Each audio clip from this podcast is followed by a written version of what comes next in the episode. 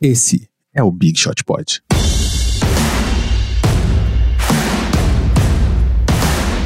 Olá, amigos fã do basquete, bem-vindos a mais um episódio do Big Shot Pod, seu podcast sobre a NBA. Hoje, 18 de março, segunda-feira, o dia que a gente grava o programa, é aniversário, por coincidência, de meu pai e de Guilherme Pinheiro, aqui que tá aqui do meu lado, meu sócio, meu amigo, pai de Dolores Martim. Então, dedicar esse programa para eles. Então, seu Isidoro, seu Pinheiro, parabéns, que seja um ciclo gentil aí para vocês.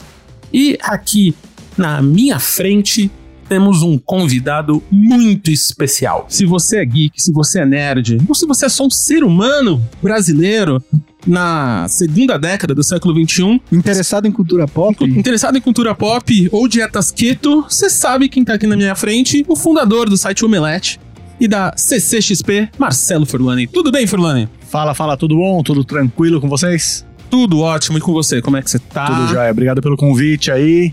Tentar fazer jus aqui às cores do Los Angeles Lakers. O podcast passado foi muito feliz, a galera tava muito solta, muito piadista. A gente falou, vamos trazer mais um torcedor do Lakers pra dar uma, Pra dar uma uma equilibrada. equilibrada, foi um negócio meio pesado, assim. Ficar uma coisa mais sombria, É, tá feia a isso coisa por lá, viu? Esse dramedy aí que a gente tá vivendo aí. Ainda mais fã dos Lakers, como Guilherme Pinheiro aqui do meu lado. Olá, Tudo, Tudo bem, Guilherme? tudo bom? Como é que foi sua semana? Foi tudo ótimo, tirando a derrota ridícula de ontem do, do, do Lakers. Mais um. Ah, Ainda não vamos fazer piadas, que isso aí vai vir. Mas- Isso aí vai vir. E hoje a gente não, não está, né? Por enquanto, não estamos com o nosso É, amigo. então, pra aqui, se você aí é fã de uma boa música emo, aquela música que toca no seu coração, pro Fresno, teve aí um pequeno contratempo pra chegar pra gravação e ele deve aparecer em algum momento. Vai ser tipo a gente é tipo playoffs. A gente ainda não sabe se ele vai aparecer ou não. Ou quem vai passar ou não, mas se ele aparecer, legal. Se não aparecer, ele é mais um Lakers no nosso coração. Elenco rachado, né? Elenco Elenco rachado. rachado. A gente promete passar a bola pra ele. Então, só lembrando aqui, se você segue a gente nas redes sociais, você já sabia que o Forlani tá aqui com a gente hoje. Se você não segue, tá vacilando. Então segue a gente lá no arroba BigShotPod em qualquer rede social ou manda um e-mail pro bigshotpod.ampere.audio. Todos esses links na descrição do episódio. E se você tá no YouTube também, a gente tem no YouTube o nosso canal. E muitos de vocês ouvem esse podcast no YouTube, que sempre impressiona a gente. Então deixe nosso comentário, dá o like, no, é, o, é, se inscreva no canal, aperte o sininho, tudo isso que todos os youtubers falam. Eu sempre quis falar, é a primeira vez que eu falo na vida e tô bem feliz. Posso fazer um jabazinho do Instagram? Claro. O Instagram nosso agora, é, toda quinta-feira à tarde sai um conteúdo sobre é, o tênis da semana. A gente tá fazendo um conteúdo com tênis clássicos, não são tênis lançamentos. Então a gente já falou ah, do Converse Chuck Taylor, O que foi o primeiro. Exatamente, foi o primeiro tênis de basquete. Depois a gente falou do Air Force One, que é o Uhum. primeiro Nike que realmente é, basicamente deu origem a toda essa cultura sneakerhead que tem por aí. O Air Jordan, que eu não preciso explicar. E o tênis da semana passada foi o Reebok The, The Question, que é o tênis do, do Allen Iverson, cujo apelido era The Answer. Sim. Então, o primeiro tênis da linha dele chamava The Question. E aí, todo post de tênis, a gente coloca algumas fotos do tênis e explica um pouco da história, porque tem muita história é, bacana por trás do tênis. Não é simplesmente um, um tênis que foi feito para jogar basquete. Geralmente, esses tênis têm alguma história. É, os tênis do, do, do Jordan que foram evoluindo, cada ano tinha uma, uma temática, uma inspiração. Então, a gente tá. Toda quinta-feira a gente vai publicar um conteúdo e vai explicar um pouquinho do, do, que, do que tem, do que é da história do tênis. Então Que é legal. isso. Se você sabe, assim como o mundo pop aqui, com, com o Fernando e o Omelete, o NBA também é cheia de, de coisas, né? É, é draft, é números, é dados, é tênis, é roupa, é uma porrada de coisa. E a gente gosta de falar de tudo isso. Então, como no podcast a gente não tem tempo de falar de tudo isso, porque é uma horinha, nas redes sociais a gente tá lá falando. Então segue a gente lá, indica a gente pros seus amigos. E também, se você tá ouvindo a gente no iTunes, dá aquelas cinco estrelinhas e dá aquele comentário legal, porque isso ajuda a gente horrores. Tem um cara que deu uma avaliação de uma estrela e eu vou descobrir quem é Não, a esse gente cara. vai descobrir, a gente, vai, atrás. descobrir quem é esse cara. A gente vai atrás. É, o Cris Dias aqui tá olhando pra gente. Ele, ele tem jeitos, ele tem maneiras, ele manja, ele fundou a internet, ele tem todas as senhas, ele tem a chave. Então, vamos começar aqui com os nossos destaques iniciais. É, vamos começar com o nosso convidado hoje? Justo. Vamos. Então, o Forlani tá aqui. O Forlani também, pra quem não sabe, é um fã de basquete. Já tava aqui batendo altos papos antes de começar a gravação. Então, Furlani, fala pra gente aqui, esses dias, ou essa temporada, já que você é a primeira gravação aqui que você fez, ouso dizer de muitas. Isso aí. Então, Só chamar, tô aqui pertinho. então a sua, os seus destaques aí que você quer pros nossos é, Big Shooters, saibam. Vamos lá. É... Bom, primeira coisa, de novo, obrigado aí pelo, pelo convite. Eu curto, curto esporte em geral de uma maneira bem ampla. Eu gosto não só de basquete, futebol, vôlei. Durante a minha adolescência eu joguei, joguei vôlei, mas o basquete é importante que meu, meu pai jogava basquete, apesar do, dos seus altos 1,72, Olha, que legal. 1,73, ele jogava basquete ali, então eu tinha, tinha essa paixão pelo basquete que veio junto com ele, acompanhando, tipo, Onde jogos, ele jogava? jogos do Não, jogou na faculdade, Na faculdade, tal, é. Entusiasta. E daí acompanhava lá os jogos de Franca, Sírio, Uhum. É, então, tipo, o futebol, o basquete brasileiro sempre, sempre fez parte ali. É, e daí quando veio, veio é, Luciano do Vale trouxe a NBA pra cá, pô, foi aquela paixão à primeira vista, né? Uhum. E era justamente a época que o Lakers tinha um time super bom. Showtime, É, né? Showtime, tava lá, Karim do Jabbar, Magic Johnson. Magic Johnson e tudo mais. Então, pô, não, não, tem, não tinha como não se apaixonar por um time daqueles. É, e times de verde não, não fazem muito a, a minha, Você também, minha Corinthians? predileção, porque eu sou corintiano. Pô, então, Somos dois, dois. Lakers e Corinthians, olha lá. Exato. É, tá rolando uma paixão platônica que eu tô sentindo. Vocês É, não estão vendo o coraçãozinho no olho aqui, mas tá rolando. Então é isso, tipo, esse, esse, é, por isso que o basquete é, faz parte realmente da, da minha vida aí. E eu acho que muita coisa legal aconteceu essa semana. Tava separando aqui, eu acho que eu vou destacar a performance do Greg Popovich, que com a vitória deles do, do Spurs em cima Uhum. do Portland, foi 108 a 103, foi a 41 primeira vitória do Spurs nessa temporada. Então eles não, eles vão, vão certamente, né, terminar a temporada acima dos 50%. Desde que ele assumiu o time na temporada 96, 97, a partir da, da temporada 97, 98, todos os campeonatos, todas as, as temporadas, o Spurs teve positivamente é, mais de 50%. A pior de todas, a pior deles nesse, nesse tempo todo foi 57%, que foi ano passado. É, e o que mais impressiona são os dias negativos do Spurs nessa tem- nesse tempo todo. De todos os- esses anos, todas essas décadas já que a gente pode falar, né? Que ele tá à frente do Spurs, foram 65 dias negativos. Apenas Nossa, 65 muito pouco. dias que o Spurs tinha mais derrotas do que vitórias ali no, no score 21 deles. temporadas, 21, 21 temporada, temporada. 97, 98, a gente tá 18, É. 19, é 21, 66. 65 dias Muito negativos. É Muito nada. pouco, é é nada isso. Tipo, isso daí deve ser, sei lá, primeiro, primeiros, primeiro jogo da temporada e perdeu. O primeiro Brasil jogo, teve isso assim. esse ano já. E daí, só, só como comparativo, né? Então, 65 negativos eu falei. Em segundo está o Houston, com 1007 Que são jogos negativos, dias negativos. Nossa. Em terceiro, o Dallas com 1025. Em 21 temporadas, o que ele falou é dois meses, e dois meses e alguns dias, É. e o Houston ficou um pouco menos de três anos. Três anos. Pô, a diferença é essa. É uma é gritante, né? Isso daí mostra porque que é um cara que foi eleito, eleito três vezes aí o técnico, técnico do ano, cinco, cinco títulos da NBA, tudo isso justíssimo. Hum. Também tinha, lógico, um elenco é, muito bem montado ali nas mãos dele, né? E Guilherme? Bom, é, primeiro eu queria só fazer um, faz- falar duas coisas antes de dar meu destaque inicial. A primeira é que semana passada nós não citamos o Anthony Davis nenhuma vez no programa e chamaram a nossa resolver, atenção. acabamos de resolver isso. Então eu já tô tirando da frente, eu tô falando Anthony Davis Anthony, agora. saudades. É. Saudades. É, a segunda coisa, a gente falou do, do, do- de um dos melhores nomes do draft passado, do nosso glorioso Shake Milton. Shake Milton. Falamos, falamos, ele foi draftado pelo Dallas, mas a gente não conhece. Ele já foi trocado e ele faz parte da organização do, do 76ers agora, do Uhum. Philadelphia, então ele não tá mais em Dallas. E o meu destaque inicial é um outro time que, que muitas, muitas pessoas não apostavam que chegaria aos playoffs esse ano, que é o Los Angeles Clippers, não é Olha o. Lakers. Uhum. É, o Clippers que depois de trocar, agora tá em oitavo na conferência, Uhum. na conferência Oeste, cinco jogos e meio à frente do nono, que é o Kings. É, o Doc Rivers está fazendo um trabalho incrível. Inclusive, a gente falou há duas semanas atrás dos nossos candidatos a técnico Uhum. do ano. Eu não acho que ele vai ganhar, mas eu acho que ele merece sim consideração, porque o trabalho dele tem sido incrível. O Clippers, depois de ter trocado o melhor jogador da, da temporada até então, que era o Tobias Harris, o time continua em ritmo de playoffs. Aparentemente, agora as oito, os oito times do Oeste já estão decididos, agora é uma questão de, de, de classificação, né?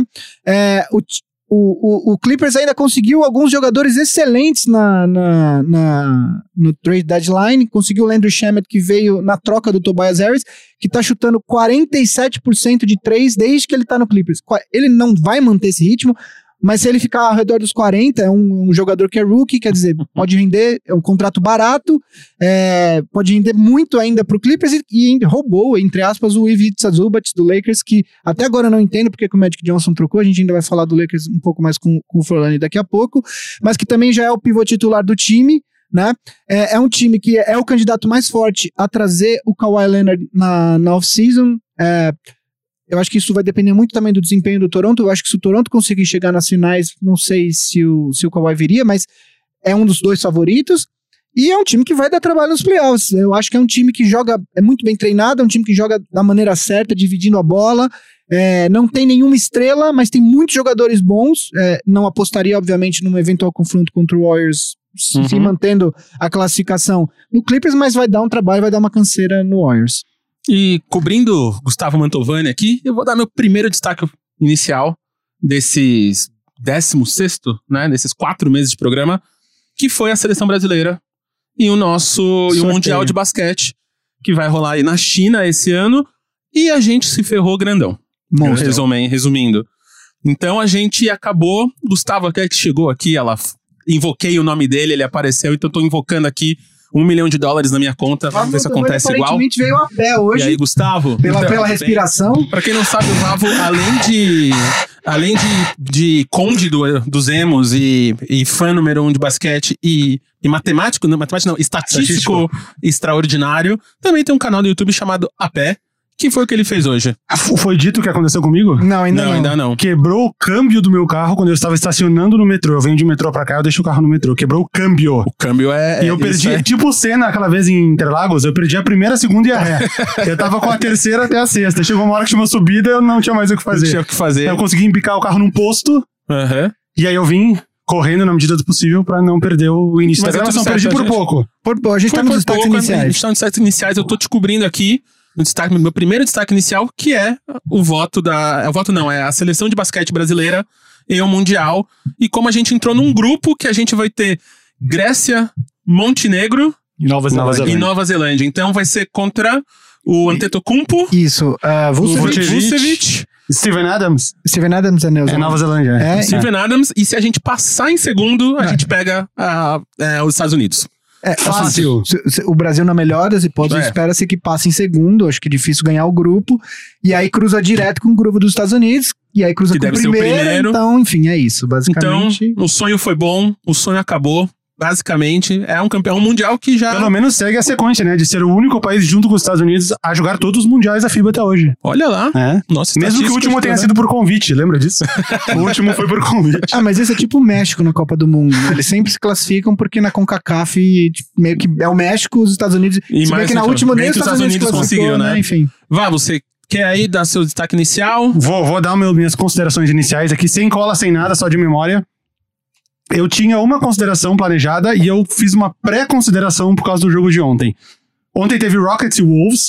Rockets venceu o jogo, 117 a 102, se não me engano. Foi uma vitória um tanto fácil a partir da metade do jogo. O que, que teve de extraordinário nesse jogo? James Harden não cobrou nenhum lance livre. Olha. Rockets venceu o jogo por 15 pontos de vantagem. Harden marcou acho que 20 pontos e 10 assistências, algo assim. E ele não cobrou nenhum lance livre. E aí eu fui atrás pra ver qual foi a última vez que isso tinha acontecido. Foi em 2015. Em toda a passagem dele pelo Rockets, isso só aconteceu quatro vezes. Essa foi a quarta. A última vez tinha sido em 2015. E aí podem pensar, ah, não, mas é porque ele não arremessou muito. Ele tava machucado, inclusive. Ele tava como. Como talvez pro jogo de ontem, que tava com problema no pescoço, deve ter pensado, não, ele não arremessou muito. Ele arremessou 24 vezes. E nas 24 vezes ele não sofreu nenhuma falta. Acho que valia essa citação aqui, que é Bora. uma coisa que não acontece toda hora. Minhas considerações iniciais oficiais. É do jogo de sábado à noite, vocês viram que eu tô ofegante, né? Demora pro corpo esfriar. Ó, toma uma aguinha aqui, ó. Vou tomar uma aguinha. Divido minha água com você. Foi no jogo de sábado à noite entre Phoenix Suns e New Orleans Pelicans, que teve um dos finais mais bizarros, se não o mais bizarro que eu já vi em toda a NBA até hoje. Pra quem não está a par do que Uhum. aconteceu, eu vou tentar resumir rapidamente pra não perder muito tempo. Posse de bola do Phoenix Suns, 6.5 segundos. No campo de defesa, sem pedido de tempo, perdendo por 3 pontos. O que, que o Pelicans deveria fazer? Faz a falta, pra não dar a chance deles arremessarem de três, e aí eles terem que fazer aquela de acertar o primeiro lance livre, tentar errar o segundo, tentar pegar o rebote. Os Pelicans não fizeram a falta. O Suns foi lá, eles fizeram uma marcação dupla no Devin Booker, o Devin Booker tocou a bola pro Josh Jackson, o Josh Jackson meteu a bola de três. Sobrava 1.1, sobrou 1.1 no cronômetro. Bom, então o jogo iria para a segunda prorrogação, né? Isso era a primeira prorrogação. O que, que o técnico do o Alvin Gentry, o técnico dos Pelicans, fez? Ele pediu tempo, com 1.1 segundo. Só que eles não tinham um pedido de tempo. Hum. Então o que acontece? Falta técnica e posse de bola pro adversário. O Suns, o Devin Booker acertou a falta técnica e aí eles venceram o jogo. Ou seja, eles estavam 6.5 segundos, 6.5 segundos e não tinham, na melhor das hipóteses, eles iam tentar pegar um rebote de lance livre e eles conseguiram vencer o jogo sem precisar de um tempo extra. Mas o mais bizarro pra mim não é nem isso. O mais bizarro é que pro Suns pegar a bola com 6.5 segundos, na verdade, essa posse de bola era do Pelicans. Eles não conseguiram repor a bola e como eles não tinham pedido de tempo, eles deu o- o- a violação de 5 segundos e a bola passou pro Phoenix. O que torna tudo mais bizarro, porque o Pelicans sabia que não tinha o pedido de tempo e mesmo assim, no último lance, o técnico foi lá e pediu. E aí, o que todo mundo começou a falar na internet, que isso era tanking na sua forma mais descarada Uhum. possível, assim, ó, na cara. O técnico que sabia que não tinha pedido de tempo foi lá e pediu só pra tomar o ponto e perder a partida. Aí o pessoal já tava falando em, em punição pro Alvin Gentry ou pros Pelicans, enfim, porque foi tão, mas tão descarado o tanking que, que não tem como acreditar que ele teria cometido esse engano, sendo que ele sabia cinco segundos antes, ou alguns minutos antes, que ele não tinha um pedido de tempo. Meu Deus. Meu Deus. Curioso. E acontece alguma coisa assim ou é só moralmente mal visto? Se é, não, não vai ter como saber se foi realmente feito de propósito ou se foi uma sequência de burrices ou cagadas do time inteiro Uhum. do Pelicans. Inclusive, antes de chegar nesse segundo, eles já tinham perdido o lance livre. Foi, foi um desastre.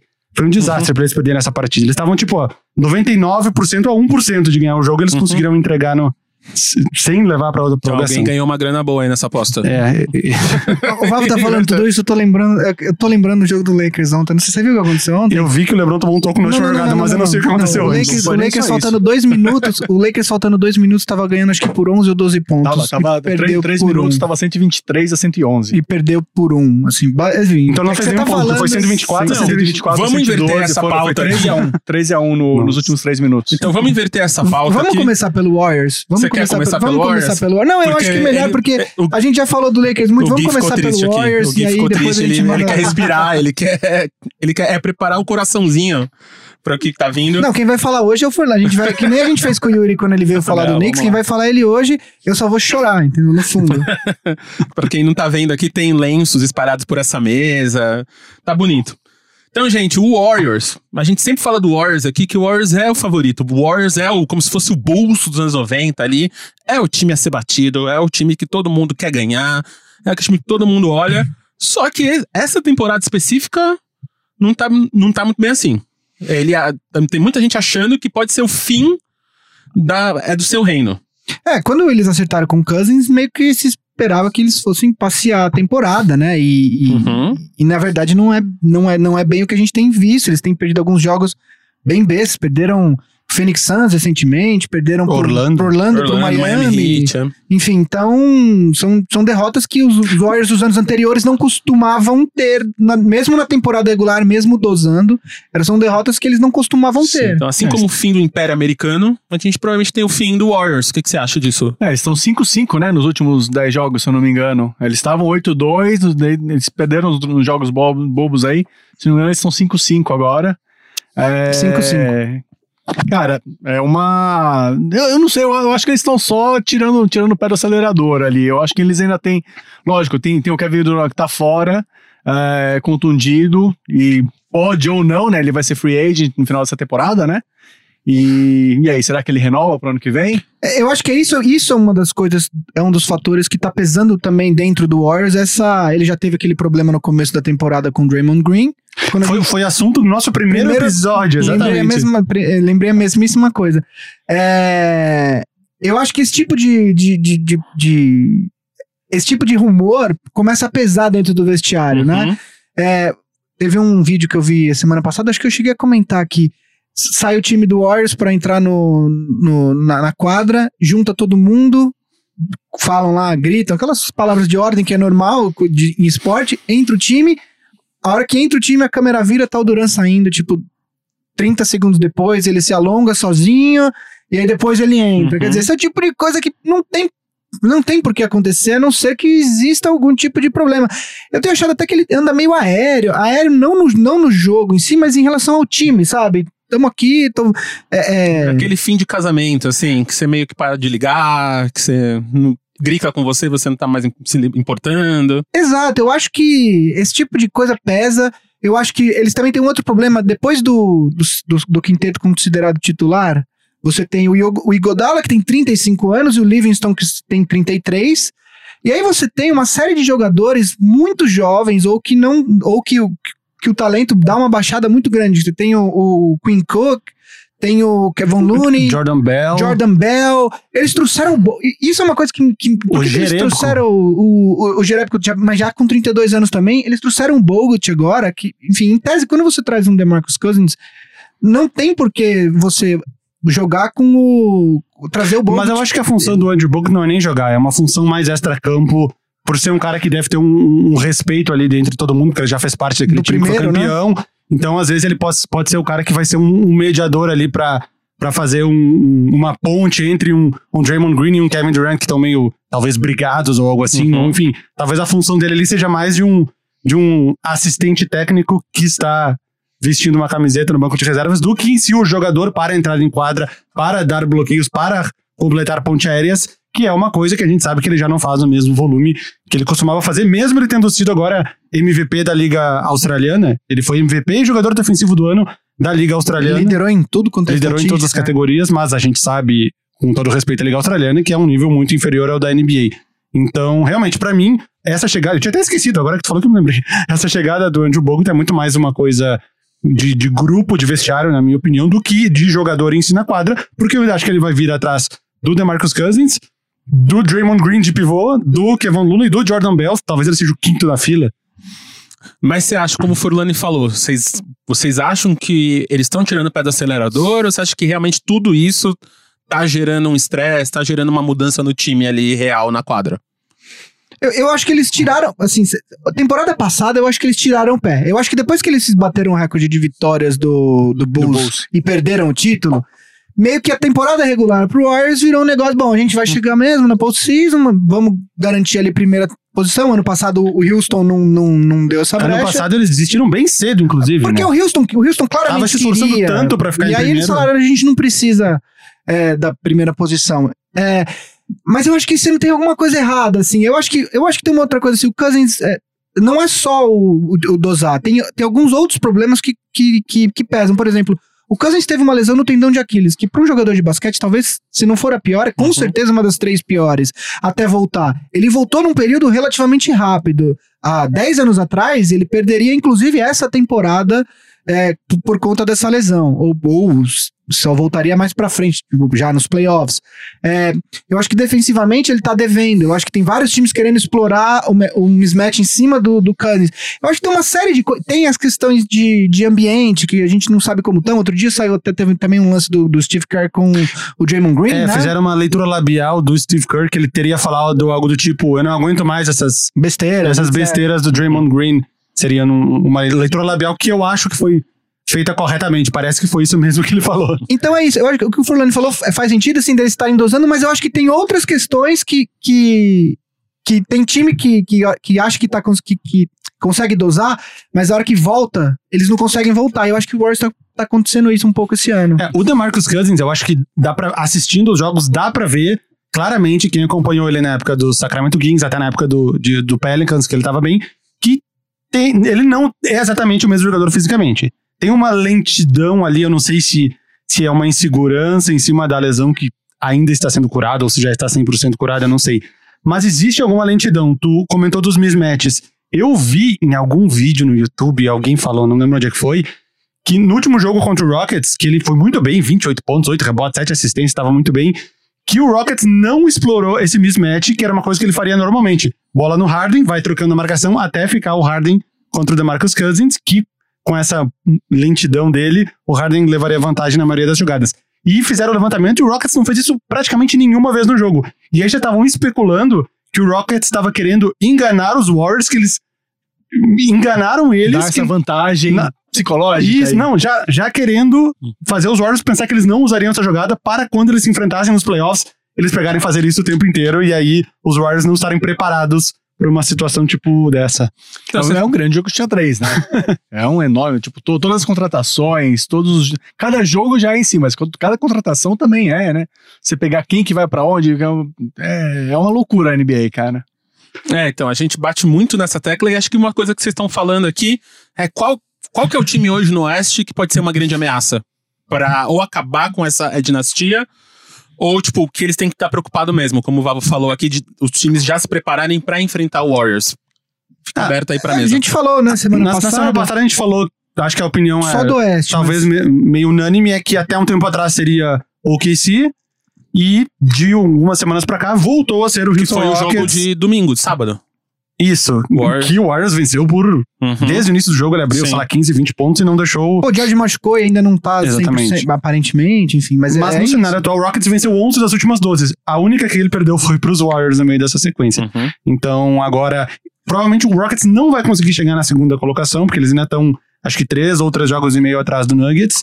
Talvez não dê tempo até o final da temporada, mas pelo crescimento que o time tá encontrando os Nuggets numa final de conferência, eu ainda acho que o Rockets tem uma chance maior que os Nuggets. Acho que eles até numa semifinal, né? numa Encontraria numa os... semifinal de conferência, desculpa. Numa semifinal de conferência de Rockets e Nuggets, ainda acho que o Rockets teria uma vantagem técnica, por questão de experiência, por, pelo time já ter chegado duas finais de, de conferência nos últimos anos.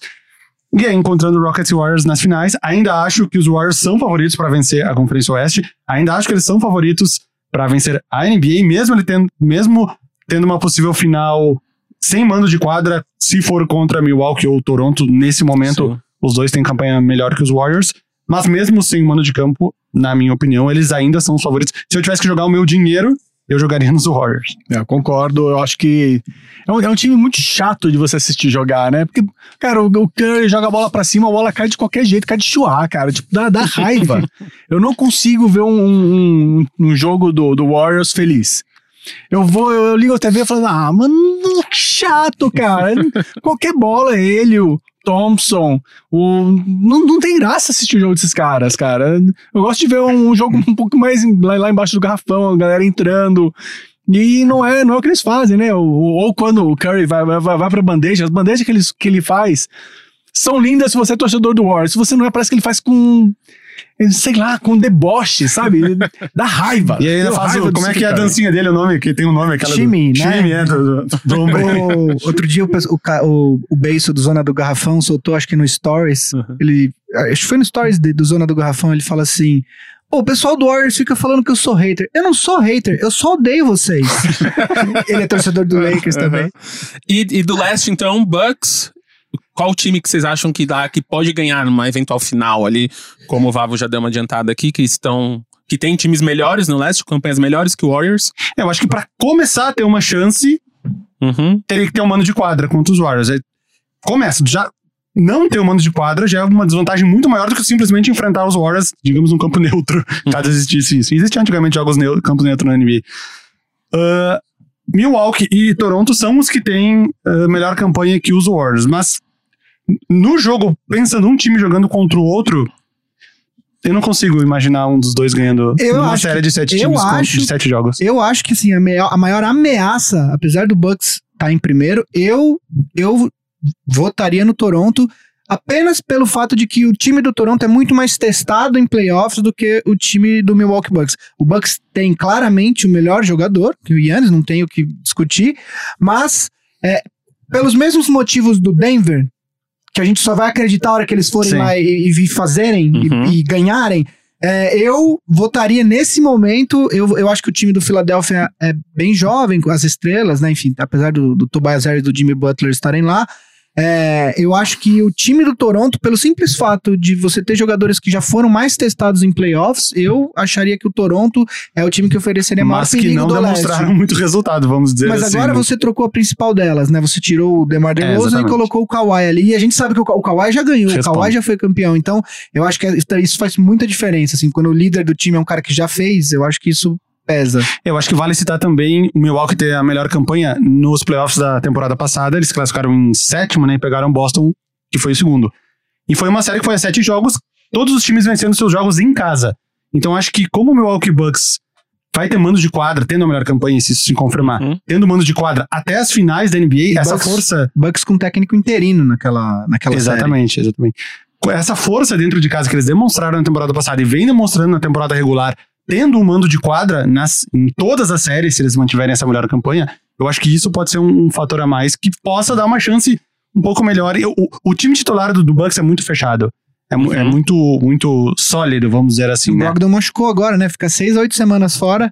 Teve uma lesão no pé. É, facite plantar, né? É. Eu, como alguém que fez um tratamento de facite plantar, entendo a É posição horrível. do Malcolm Brogdon. É, eu, É tenho, meio- eu, tenho facite, eu, eu tenho tratado, isso daí faz. é, eu tava no pé direito, agora ela passou, passou pro pé esquerdo. Isso daí já faz. Você fez os dois choquinhos? Tô fazendo tudo que, que existe: gelo, bola de golfe, tudo que você Hum. imaginar. Eu fiz três sessões de choque no pé. Um choque desgraçado, uma dor que Uhum. absurda, que resolveu 90%. Já, já, já tô conseguindo lidar. Aí, Malcolm Brogdon, se quiser, eu passo o, o WhatsApp do meu médico aí. O pessoal influenciador aí, ó. Ah, o pessoal já tá aí. Você acompanha o leste, Furlani? Ou você fica mais ali oeste, É, eu, Lakers? eu dou uma sapiada em tudo, assim. Eu Uhum. tento, tento ver um pouquinho de, de tudo sem ver nada a fundo. Tá. Só vou mantendo só, só o ódio pelo, pelo Warriors.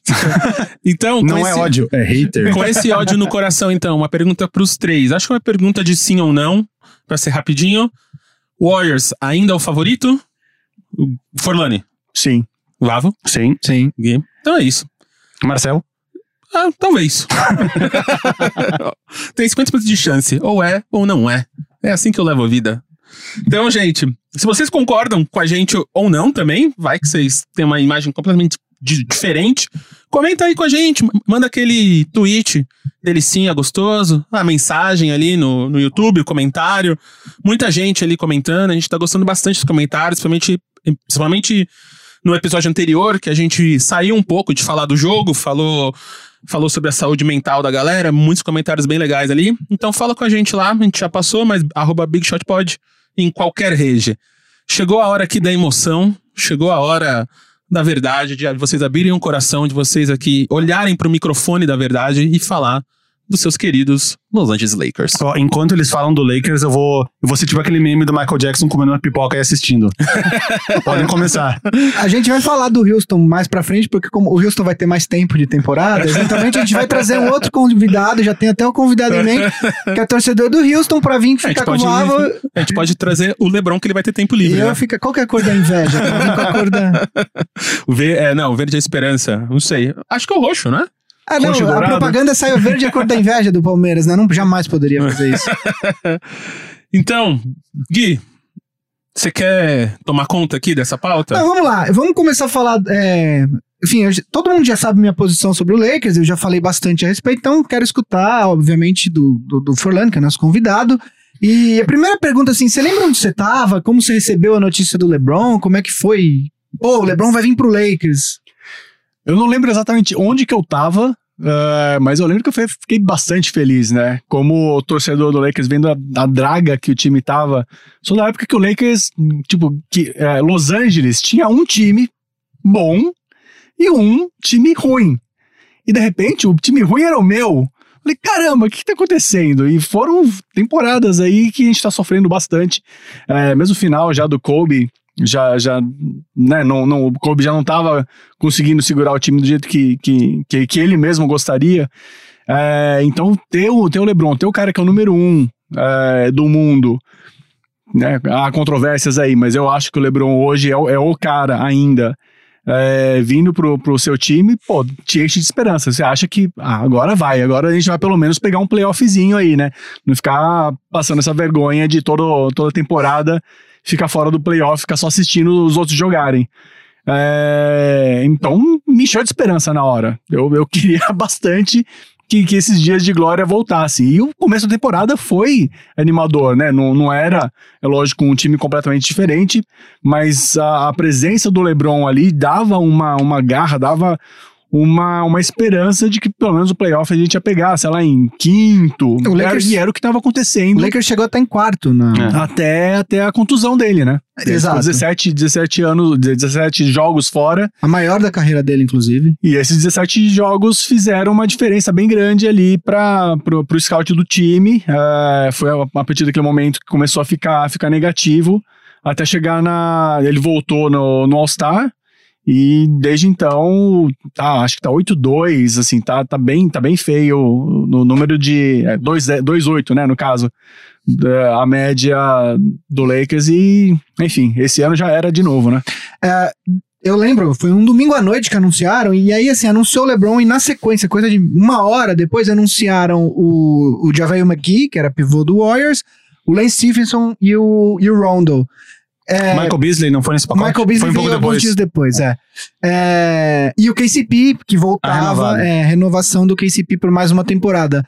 É, a reação da mídia na época foi, bom, vocês trouxeram o LeBron, mas aí vocês trouxeram esses caras, e, é, são caras que além de serem é, caras meio irresponsáveis durante o jogo, Lance Lance principalmente, é, a principal característica dos times do LeBron, desde que o LeBron se tornou o melhor jogador da liga, é você monta um time com um monte de chutador de três e põe o LeBron ali que vai dar tudo certo. E o Lakers foi por um outro caminho. Na hora, na hora você não te levantou nenhuma. é, porque eu, eu confesso que eu fiquei ressabiado, mas na hora você assinou o LeBron, você fala, não, eles devem saber o que eles estão fazendo.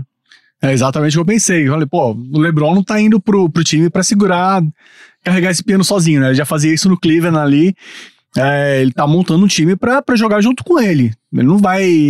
é, é, o cara já tá com 32? Fez 34 esse ano. 34. Não, não dá pra ficar carregando esse piano sozinho o tempo todo. É, então, eu imaginei que o time tava justamente sendo montado por ele, pra ele jogar é, junto com a galera. Pra, pra justamente dar mais uma, uma longe- longevidade maior é, pra carreira dele.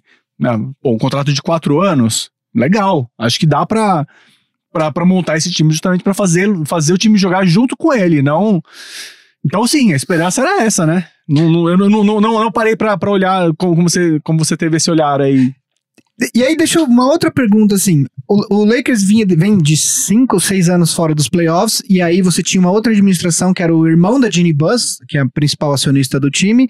É, como diretor de basquete, ele está- estava no cargo que hoje é do Magic Johnson, e o, o general manager era o Mitch Kupchak, e eles tinham um plano de, de, de reconstruir o time através do draft. Então o Lakers teve várias escolhas de draft bem altas, é, teve que pagar algumas escolhas por, por, por trocas feitas antes.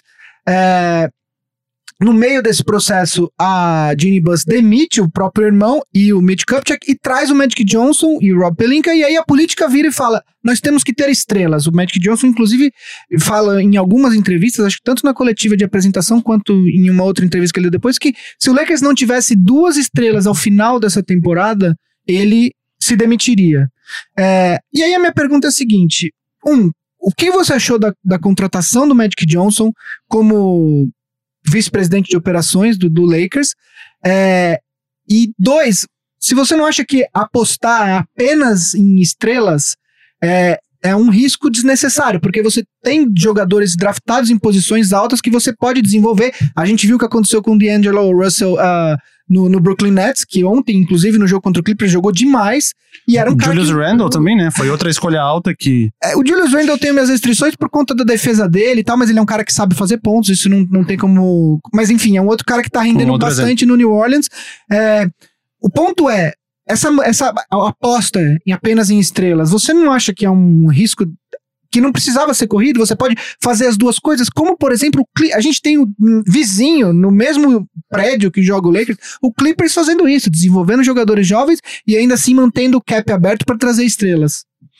É, pois é, é, a, a- a ideia do, de ter o Magic Johnson ali é, é muito boa pra qualquer fã, né? Qualquer fã vai falar, pô, esse cara, ele vestiu essas cores, ele, ele vestiu com amor, né, o, o, o roxo dourado aqui, então ele vai fazer as coisas com, com esse mesmo amor, com esse mesmo carinho, com essa mesma atenção. É, mas essa ideia de ter um, um cara como... A gente, a gente sabe que um cara só não consegue ganhar nenhum jogo. É, você precisa de ter. É um, é um jogo de 5 contra 5. Né, isso só na quadra, fora, fora, fora os reservas que entram e fazem toda a diferença. Então, assim, você tem que montar um time para fazer isso, isso acontecer, fazer esse jogo é, fluir. É, e daí acontece igual aconteceu com, com o Lakers, né? Tipo, o LeBron vai lá, sofre a pior contusão da carreira dele, a gente fica 17 jogos sem ter o cara ali é, dentro de quadro, o cara que seria o carregador de piano, e daí desanda. E depois vem é, uma infelicidade que acabou vindo ao público é, de que é a possível troca do time inteiro, abrir mão do time inteiro para trazer o Anthony Davis, é, que não acabou não dando certo. E daí o time tá desmotivado, o time tá completamente é, travado, não com tem. toda razão, porque o empresário do, do, LeBron tentou trocar todo mundo, e como é que você divide o vestiário com o cara depois? Assim, eu acho que eu acho que os jogadores jovens do Lakers têm toda razão de se sentir Sim. desmotivado, porque você vira um, um negócio, Nada, um, um uma nada. peça. é. Uma peça inútil, né? Tipo, você, você mostrou ali que, Hum. que a qualquer momento você pode ser trocado por, por alguém é, que tenha, tenha mais experiência que você e. Pô, você podia. Você, tava, você, você aceitou jogar pelo Lakers quando, quando você foi draftado, justamente porque você acredita nas cores, você acredita na tradição é, do que é o Lakers. Então, quando, quando isso acontece, essa desmotivação é clara. É, você vê no jogo de ontem mesmo, né, o jogo contra o Knicks, é, teve um, um timeout que o LeBron tava sozinho no banco é, durante o timeout. Tipo, pô, o cara mais experiente, ele tinha que estar junto com o time ali, ajudando a montar a jogada, a montar a defesa ou, ou o ataque, não lembro o que, que era agora naquele momento. Mas é isso, é a mesma coisa que, que a gente tava falando aqui do, do Duran. Não dá pra um cara desse estar separado. Tipo, esse cara, ele é a figura central. Ele tem, ele é o cara que precisa passar a experiência que esse time não tem ainda. E quando você vê o cara separado ali, a gente começa a pensar, inclusive, como que vão ser as próximas três temporadas que ele tem ali no Lakers. Que é uma pergunta que eu Gente, quero... peraí que acabou a minha pipoca, vou pegar a próxima. Não, é uma, é uma das Pega perguntas... uma doce agora. Eu vou, eu vou- Ah, e o Anthony Davis count aqui, dois nesse episódio já. Então, eu acho que a gente tem que ter um toda Vai, vai, vai explicar pro, pro, pro Forlani que o, o Anthony Davis é tipo o muso do nosso programa. Ele nosso sempre mascote, aparece em é, algum momento. mascote, E a gente foi, a vez. gente, na, na introdução, assim, na Falou na chegada, a gente falou que a gente foi cobrado no episódio anterior porque a gente não falou Ah, nenhuma não vez falou? dele. Né? É, então esse aqui. É, e aí, enfim, pra, pra, pra- Só prosseguindo aqui, aí tem algumas outras perguntas que eu quero fazer, mas basicamente assim, quando que você sentiu que essa temporada ia azedar? Que você falou, putz, agora não vai dar. E qual você. e De quem você acha que é a culpa? Se é que você acha que existe um culpado, alguém que você pode apontar e falar, bom, pra mim a, a temporada é, azedou por conta dessa, do, ou do, da lesão, enfim, mas quem que você acha que foi o culpado? É, não, não vou colocar um como culpado, mas ah, o Leite começou a desandar justamente na, na, na lesão, né? A partir daquele momento, é, o time começou a. vi- Viu que não, não dava conta de jogar sem o Lebron. Acho que o time estava muito dependente do Lebron. Isso não pode ser. Não pode ter acontecido um erro de montagem de elenco? Também, também, né? Tipo, fal- falta o equilíbrio. O Lakers estava em quarto quando ele se machucou, foi isso? E quando voltou ele estava em décimo. De- Tava em oitavo Em ainda. Ainda oitavo. tava dentro, mas tava já caindo. Já caindo. É. É, eu acho que essa queda, talvez, com um elenco melhor montado, a queda não, teria sido tão grande, né? Uma, uma queda pequena, talvez a volta do Lebron, do Lebron conseguisse meio que manter, digamos que caísse de quarto pra sexto, ficasse ali no meio do bolo, aí meio que ia ganhando uma, perdendo uma até o final na volta do Lebron, talvez desse pra contornar e manter Sim, a vaga nos sim. playoffs. Eu acho que o, o erro da montagem no time, que é o que a gente mais tá batendo a, a tecla desde os primeiros episódios aqui do Big Shot Pod, foi o que foi a tônica da- dessa queda do Lakers. E eu acho, na verdade, que o problema do Lakers, infelizmente, é um pouco maior, é um pouco mais estrutural. Eu acho que os maiores culpados, na minha opinião, é a, é a própria dona, Ginny Buss, porque eu acho que ela contratou o Magic Johnson sem entrevistar nenhum outro candidato. É, o- todo time, quando, quando o executivo principal do basquete é demitido ou se aposenta, enfim, quando ele sai e você vai contratar um outro, você entrevista vários candidatos. Ela contrata o Magic Johnson de uma maneira, inclusive, bastante sorrateira, porque eu lembro, foi na tem- da duas temporadas atrás, um pouco antes da trade deadline, ela anuncia no mesmo documento a demissão do Mitch Kupchak e do Jim Buss e a contratação do Magic Johnson. Ela não entrevista ninguém.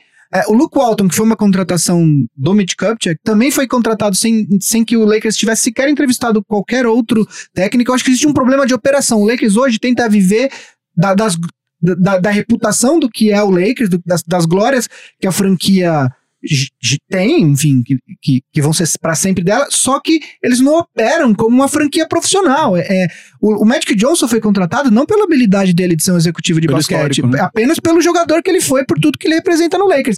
É, quem acompanha o Magic Johnson, se você, a, a torcida do Lakers tem feito muito isso recentemente, resgatando tweets antigos do, do, do Magic Johnson, elogiando jogadores absolutamente horrendos. Porque ele vê um jogo do cara e fala, fulano pode ser o novo, e faz uma comparação esdrúxula. Enfim, ele nunca deu mostras de que ele seria um bom executivo de basquete. É, e eu acho que, embora ele tenha sim alguns acertos, eu, não, eu acho que o fato de ele ter conseguido trazer o LeBron não foi apenas porque o LeBron queria estar em Los Angeles. Eu acho que também tem mérito dele aí. Mas eu acho que ele montou errado. E aí, então, a culpa ela vem de cima para baixo. Ela começa na dona, que contratou um executivo de basquete e um, e um, general manager sem entrevistar mais nenhum outro candidato, apenas pelo que eles representavam. O Pelinka, para quem não lembra, era agente do Kobe Bryant. É, e aí, daí para baixo, o Matt Johnson montou e o Pelinka montaram o time errado. Então, eu acho que o problema do Lakers, infelizmente, não é só o elenco, é um pouco mais estrutural. Né? Eu acho que, de verdade, se você perguntasse para mim o que eu acho que precisava acontecer pro Lakers é, que seria bom, mas eu acho que isso não vai acontecer tão cedo, é o Lakers ser vendido por uma outra, por uma outra pessoa. É, é que a família Buzz, o pai da Ginny Buzz, era um, um dos. Super foi, querido, né? É, o Dr. Uhum. Jerry Buzz, um dos maiores donos de, de franquias da história, enfim.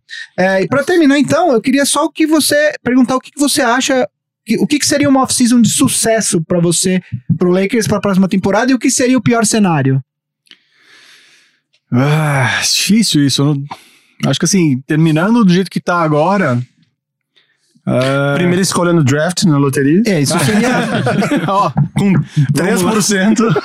Aliás, um comentário rápido que eu vi hoje. O Paul Pierce deu uma declaração. Paul Pierce que jogou no Boston, então, mas ele perguntaram para ele num programa que acho que da ESPN americana, enfim, o que ele faria se se ele fosse o, o, o, manager do Lakers, se o Lakers, por alguma razão, desse a sorte de conseguir a primeira escolha, porque poss a possibilidade em percentual é bem pequena nesse momento. Ele respondeu: Eu trocaria o LeBron. Aí todo mundo olha para ele com aquela cara assim, ele vira e fala assim: Eu tenho o LeBron por mais três anos ou tenho 15 anos de Zion Williamson. É para se pensar. É para se pensar. Enfim, mas. É, inclusive, inclusive uh, os boatos uh, eram de que o próprio LeBron tava com a cabeça dele à disposição depois de que todo esse problema uh, veio à tona, né? De que justamente você tem o time inteiro que tá, tá puto com o cara. É mais fácil trocar um. Falei, tu, trocar. tu acha que o LeBron se arrependeu de ir pros Lakers? Ou, ou, na, ou na cabeça dele já tava mais ou menos planejado? Não, o primeiro ano vai ser realmente meio ruim, a gente não tem como montar um time tão forte. A partir do segundo ano, a gente vai tentar trocar algumas peças, trazer alguns free agents. Será que ele se arrependeu ou tudo isso estava na, no, no, plano dele? Ah, eu imagino que ele não, não, não achava que ele ia ser campeão no primeiro ano do Lakers, mas a ideia dele era com certeza continuar a estar tá no playoff, como ele faz desde o do, do terceiro ano dele no, na NBA jogando. Uh, e mesmo perdendo, tipo, mantendo essa, essa, essa, essa tradição dele de, de jogar playoff. É, tá fora do, dos playoffs, com certeza é uma coisa que ele o deixa bem puto. Eu acho, eu acho assim, eu acho que ele tinha na cabeça dele que isso poderia acontecer. Porque o time do Lakers é, não, é, um, é, não de... é um cenário um absurdo monte... que aconteceu, era, era uma um das possibilidades. Era né? um monte de jogador jovem. Hum. É, eu acho que pelo fato da maneira como as coisas aconteceram, Todos esses jogadores já estavam apalavrados com o Lakers. A hora que o LeBron anunciou, o médico foi lá, conversou com o LeBron, falou: oh, se a gente assinar com você, a gente vai assinar esse, esse, esse. Tanto que no intervalo de uma hora depois anuncia. Então, eu acho que essas, todas esses contra, essas contratações passaram pelo LeBron, ele aprovou Sim. todas. Eu acho que assim, se ele achou que isso não podia acontecer, ele é uma pessoa absolutamente sem nenhum. Falta um pouco de bom ser. Porque isso era sim uma possibilidade. Eu acho que ele não esperava que fosse tão ruim. Mas a possibilidade de não jogar playoffs, eu acho que ele tinha que ter considerado antes. Eu acho que ele não se arrependeu, porque eu acho assim. Principalmente depois que o Warriors assinou com o, com o Cousins, eu acho que todo mundo olhou e falou assim: bom, os caras vão ganhar de novo esse ano, então esse ano é um ano meio que. Morto. Que, uhum. Morto. E aí a gente viu que não é bem assim. Mas enfim, eu acho que. Vamos ver o que acontece. E, e uma pergunta pra vocês: e o técnico? Caiu já. Caiu. Caiu. Quem? Mas quem pode assumir? Ah, bom, os nomes especulados que muito se fala são Jason Kidd e o Mark Jackson, que eu não gosto, e eu acho que são especulações bem genéricas, eu acho que não vão ser nenhum desses. Já se falou do Ty Lue, que foi técnico do LeBron no, no título pelo Cavs. Uh, tem um outro cara que tá me fugindo o nome. Um nome que eu gostaria era o cara que iam entrevistar, depois que entrevistaram o Luke Walton, que é um assistente italiano do Spurs, que já tá lá no Spurs há muito tempo, que é o Ettore Messina, que já foi consultor do, do Lakers, inclusive, em 2011, em 2012 ele foi consultor do Lakers. É, ele já, já, já, já, já tá com o Popovich há acho que quatro anos. E ele ia ser entrevistado, o Lakers entrevistou o Luke Walton, ia ser entrevistado, acho que daí dois dias, e aí o Mitch Kupchak não quis esperar e já contratou o Luke Walton. Que é um outro nome que eu acho interessante. Mas tem alguns nomes. O Jerry Stackhouse parece que faz um, um trabalho muito Na bom D-League, né? no- pelo time do Toronto e ele é muito próximo do Brandon Ingram. É meio que uma são da mesma cidade. Enfim, tem alguns nomes interessantes aí. Mas o Walton já caiu. Não tem a menor dúvida que ele vai ser demitido assim que acabar a temporada. Só, só voltando, é, respondendo a que você estava falando aquela hora, fazendo um, uma- um paralelo aqui com, com o futebol, é, só, tra- só trazer nomes nomes grandes, é, você vai ter que também grandes contas, né? Tipo, você vai ter que um salário, é, embora tenha o teto, tipo, você tem vai, vai ser mais caro do que justamente você trazer pessoas, tra- trazer a galera, é, trazer os rookies, trazer galera menos custosa, digamos assim. É tipo o Palmeiras de hoje em dia. É, e ter um. Fazendo outro paralelo com o futebol, você ter o, o, o Magic ali é como o São Paulo jogando, trazendo o Raí para ser para ser o diretor de futebol. São, são, são cargos importantes, são pessoas importantes para a história do clube, mas não garante nada, né? Exato. o fato do cara ter sido um grande jogador não significa que ele vai ser um grande executivo, grande Inclusive, técnico, tem um grande- péssimos jogadores que se tornaram bons técnicos e bons, bons managers. A maioria, inclusive. Não. A maioria dos grandes técnicos hoje não foram grandes jogadores. Só o Zidane. Zidane se salva. Se Está de volta, Está de Zinedine. volta. Zinedine Zidane. Mas é isso. Então, Lakers mais uma vez. A gente aí passando por esse momento triste aí na história do Lakers e principalmente dos nossos amigos aqui na frente. Nem me O- fale. No guia aqui tá parecendo aqueles gifzinhos de gatinho pedindo aquele afago gostoso. Mas ano que vem, ano que vem aqui no Big Shot Pod, essa mesma época, a gente vai estar aqui falando outras coisas sobre o Lakers. Espero que coisas boas. Ou provavelmente não, mas espero que sim. Episódio passado, a gente trouxe aqui para como pauta uma coisa sobre saúde mental dos jogadores. Como os jogadores estavam estavam se sentindo, o que estava acontecendo fora de quadra, que também podia influenciar a quadra. E, acho, e a gente vai falar agora de uma coisa que acho até legal o Forlani estar aqui, porque acho que tem um paralelo muito com a cultura pop, que é os fãs tóxicos. O que está acontecendo, o que, como as pessoas estão perdendo um pouco o limite ali, principalmente de falar com alguém. Então, essa história que a gente vai falar foi no jogo de segunda-feira passada, então a gente estava logo depois que a gente gravou o episódio. O OKC, ele ganhou do Utah Jazz. E o, e o Russell Westbrook, ele foi filmado é, discutindo com um casal de fãs. E principalmente, esse vídeo ficou bem famoso porque ele foi pego ameaçando tanto o homem quanto a mulher dele ali, que tava lá. Mas depois que o incidente foi, eles foram atrás do que tinha acontecido e viram que esse casal jogou. Eles falaram coisas bem racistas pro Westbrook ali no meio da quadra. E acho que isso tem a ver muito com o que a gente estava falando sobre esse limite, né? Sobre como você vai jogar bem, sendo que da- do lado de você tem um cara xingando você pela cor da sua pele, assim. Pra vocês, Forlani, você que tá vindo da cultura pop, essas coisas, acabou de estrear Capitã Marvel, já teve isso. Como é que você acha pra você que o que, que tá acontecendo, assim? Se tem alguma coisa que dá pra fazer? Como, o que, que você acha disso tudo? Cara, o mundo tá muito complicado. É, a gente vê que cada vez mais você quer tá certo e o outro tá errado e, né, falando Uhum. aquele palavrão Dane-se. aqui, dane-se. É, e isso traz realmente problemas. É, enquanto você não aceita que você tem que ouvir o outro lado, Uhum. enquanto você tem que ver é, e estar, né, se colocar na, na, na pele da outra pessoa, né, a tal da empatia, Sim. é, só vai piorar. É, ali, colocando ali no, no mundo pop, é, a gente teve aí recentemente alguns casos como da própria Capitã Marvel, que antes de, de estrear sofreu um, um ataque, entre muitas aspas, não, não dá pra, não dá, não tô querendo colocar um paralelo com o que aconte- aconteceu com o Westbrook, tá, mas Uhum. é, ali, a Brie Larson, ela é uma feminista, Sim. super ferrenha. Ela é a Capitã Marvel, protagonista do filme. E em alguns fóruns de pessoas que acham que o feminismo é uma coisa errada, o que eu já, já não entendo, é, começaram a fazer ataques ao Rotten Tomatoes para abaixar a nota da Uhum. Capitã Marvel do, no Rotten Tomatoes. Ou seja, você entra lá no site e fala assim, nah, esse filme vai ser uma porcaria, simplesmente porque tem uma, uma, uma feminista lá como protagonista. É, teve o caso da Leslie Jones, né? No, no Ghostbusters, no último das meninas, que foi exatamente pelo racismo. A, além das mulheres, teve o racismo específico contra a ela, Jones, né? Contra ela. E também teve, uh, recentemente, falando de um filme brasileiro, o, uma coisa bem parecida, só que não foi no Rotten Tomatoes, foi no, no IMDB, uh, os brasileiros entrando pra colocar é, estrelinhas negativas pro Marighella, filme, uhum. filme do Marighella, é, depois que o, que o Wagner Moura lá em Berlim ele criticou duramente o nosso senhor, ilustríssimo senhor presidente é, da República. Então, a gente vive um momento complicado, não, não só na cultura pop, também no esporte, é, não só aqui no Brasil, mas lá nos Estados Unidos com o Trump também. Uhum. É, e isso tem, tende a piorar. Infelizmente, é, parece que essas pessoas, depois que você vê que tá no poder um cara que pensa igual a você, você acha, parece que você tá mais certo.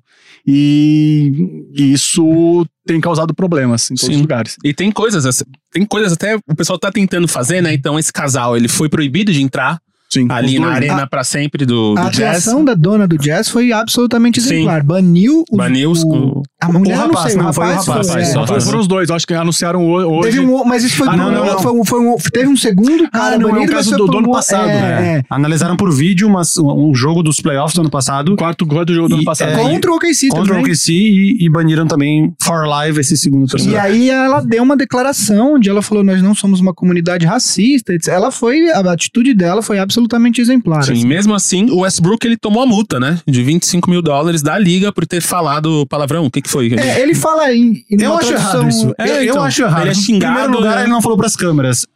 O, uhum. Alguém sentado na primeira fileira tava filmando ele conversando com, com o torcedor. Se ele não estivesse filmando, possivelmente ele não tomaria essa multa, lógico. Uhum. E possivelmente isso já aconteceu diversas outras vezes, só que nunca ninguém ficou sabendo porque não foi filmado pra alguém que tava na Sim. primeira. O Russell Westbrook não é a primeira vez que acontece com ele. Ele tem alguns episódios, ele que já é um cara mais explosivo, eu até acho que ele, dentro dos, dentro dos. Dentro das possibilidades, ele se controla bem. Ele teve um episódio de um senhor que deve ter uns 60 anos de idade que mostrou os dois dedos no meio uhum. pra ele. Isso ficou super conhecido, virou meme. Tem um GIF, tem um GIF. Vi, tem um GIF que é o senhor mostra os dois dedos no meio pra ele e ele não tem absolutamente nenhuma reação. Não faz muito tempo, um torcedor da primeira fileira, ele entrou na quadra e deu um, um bump no Westbrook num pedido de tempo, que acho que o time dele tinha feito alguma cesta, o Russell Westbrook olhou pro juiz e não fez nada. Ano passado, num jogo contra o OKC, ele bateu no celular de alguém que tá, enfiou o celular na, na cara dele ou alguma coisa assim. Eu acho que dentro da medida do possível, o, o, dentro de tudo que ele é provocado, eu ainda acho que o Russell Westbrook, ele tem um comportamento não ele podia adequado. ser o cantonar, né? Ele Vim poderia com... ser muito pior. Ele podia ser o cantonar assim. quando ele viu fascista e jogou aí. Por isso que eu acho que a multa não é justa. É, tu, tá cruzando com alguém na rua, essa pessoa te dá um soco na cara. Aí tu vai lá e responde com um soco na cara. E os dois tomam. e os dois são punidos da mesma forma. Uhum. Ele, não. O, quem tomou o soco na cara não tem. Não tem. Eu não, não quis estar naquela briga. Ele deu o soco porque ele tomou o primeiro. Eu acho que deveria ser um tratamento. Ele, ele bate nessa tecla. Que os jogadores poderiam ser mais protegidos em algumas circunstâncias. E talvez esse fosse o caso da NBA não pegar mais pesado com o torcedor do Jazz, porque pegaram pesado com eles tendo sido banidos das quadras. Mas também não vou dizer de amenizar o Russell Westbrook, que incentivaria os jogadores a falar é, essas coisas. Que... Mas ter um direcionamento talvez um pouco mais. Eu acho que essa multa, é, eu não teria dado a multa, também acho que ele foi uma ofensa racista, sabe? Se fosse qualquer tipo de ofensa ele tivesse falado alguma coisa e tomado uma multa, eu ia falar, ok. É, mas eu, eu acho que, assim, eu acho que o que a liga quis mostrar com essa multa não é nem que, que ele, o que ele fez foi errado, mas é mais porque não pode virar regra. Eu acho que o raciocínio da liga é essa. Uhum. Como é que você julga qual que ofensa você pode deixar o cara é, responder e qual ofensa você não pode? Quem, quem é que, que delimita essa linha. Então, eu acho que a liga é que nem quando eu era pivete, brigava com a minha irmã e ficava os dois de castigo, sabe?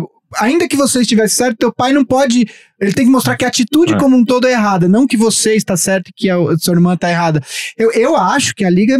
É, eu não teria dado essa multa, também acho que por, uma, por ter sido uma ofensa racista, eu entendo absolutamente a reação dele, mas eu acho que o raciocínio da liga foi esse. E eu acho que é, a liga também tinha que ter esse. esse eles estão muito expostos mesmo, assim, principalmente no basquete, onde você tá É literalmente perto, né? próximo do- dos. Sei lá, se o cara, se, o- se, o, se o torcedor fosse doido e quisesse atravessar ali pra, pra, pra brigar, obviamente que tem segurança ali, mas talvez ele até conseguisse. Já teve o caso clássico da briga, da briga do Ron Artest que subiu na, na, na arquibancada, enfim.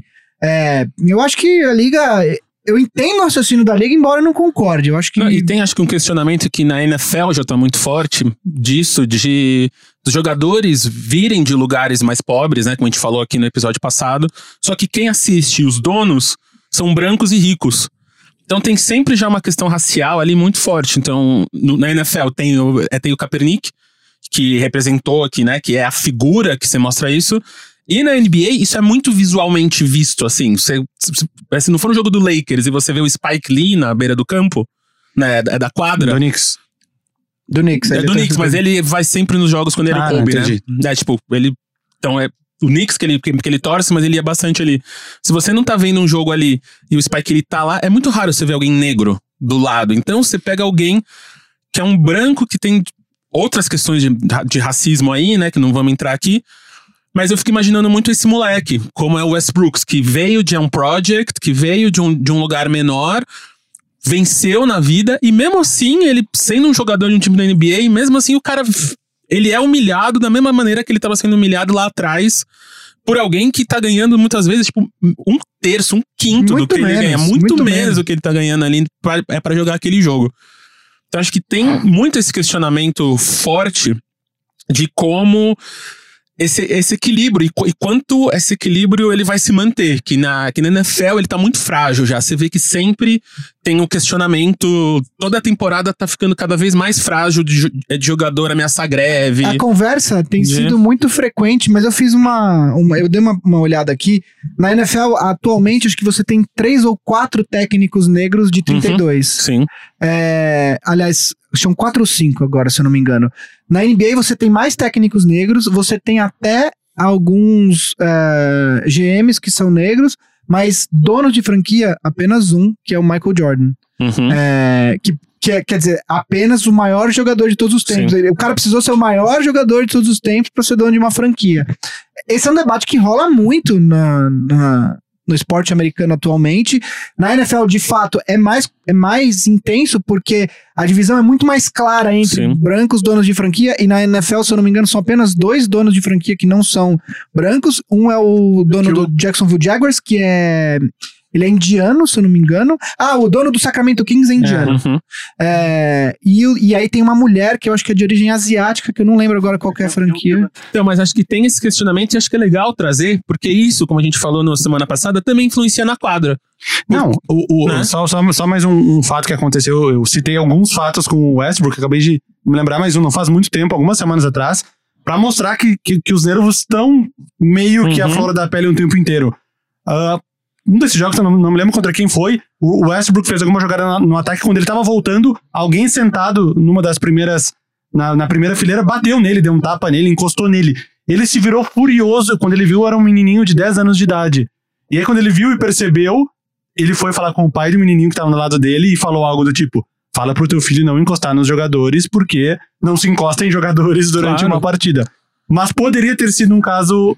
Talvez se ele se virasse e visse um homem 40 anos mostrando o dedo, que nem aquele senhor mostrou pra Sim. ele, talvez virasse alguma coisa mais séria do que foi essa conversa. Até acharam bonito ele, elogiaram a, postura dele depois falando com o pai do menino, mas Uhum. talvez poderia ter sido algo mais grave que nem foi nesse episódio lá em Utah. Mas o, é, indo- para um outro lado aqui, é interessante como um caso é, como esse que o Westbrook sofreu também pode atrapalhar, inclusive, a temporada dele, né? É, Uhum. o, jogo, o jogo dele ah, nesse fim de semana contra o Warriors, ele tava, tava em outro lugar. Ele tava um de.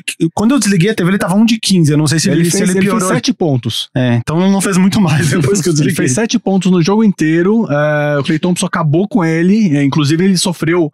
a teve um- uma bola no ataque que o Clay Thompson é, simplesmente acabou realmente com ele. Daí, na volta, ele pegou, ele deu uma ombrada. É, fez uma, uma falta técnica, é a 16 falta técnica dele nessa temporada Uhum. e tá suspenso no próximo jogo contra o Hits. É, é Então, verdade. quer dizer, ele pegou. Entendeu? É, é, um, é um, um caso que, assim, é, a gente estava discutindo aqui sobre o racismo. É, é, é realmente uma coisa ridícula uhum. e você vê como isso pode atrapalhar a temporada do cara, porque você é, tá vendo, tá, tá sofrendo uma coisa por ser quem você Sim. é. E da sua e daí... torcida, isso que é o pior ainda. Não, da torcida no caso torcida do, do, não, do, adversário. Do, não, do adversário, mas quantas pessoas ali estão ali do lado, é, ouvindo e, e, te, e, te xingando num nível muito absurdo. E as estrelas do jazz são negros também. É, exatamente. É isso que é mais... Calma, Malone, uma das maiores de todas. Não, né? atualmente, né? É o, é o Donovan Mitchell e o, e o Gobert. Gobert né? que é negro. Uhum. Então, acho que é esse questionamento que a gente fala bastante do que a gente tá querendo trazer para mostrar como o jogo é uma coisa que é muito maior. Que, como o Forlani falou aqui, você tá falando de uma coisa. A gente falar do jogo, falar do como o cara tá performando. Semana passada a gente trouxe a saúde mental, como o cara tem que estar tá focado em muitas outras coisas ao mesmo tempo. Ele tem que estar tá focado no comercial da Nike, tem que estar tá focado no, é, nos filmes que a gente vai falar agora, em coisas que ele tá fazendo fora de quadra, e ainda na quadra, dia sim, dia não, lá ele tem que performar. E aqui, dessa vez, é isso. Como é que você. Eu fico imaginando como a gente já falou com o Vavo aqui, você tá performando, você tá focado, você tá vendo o jogo, você tá pensando na defesa, no ataque, e aí chega aquele um cara te xingando. E você, naquele momento, é o momento que você ouve.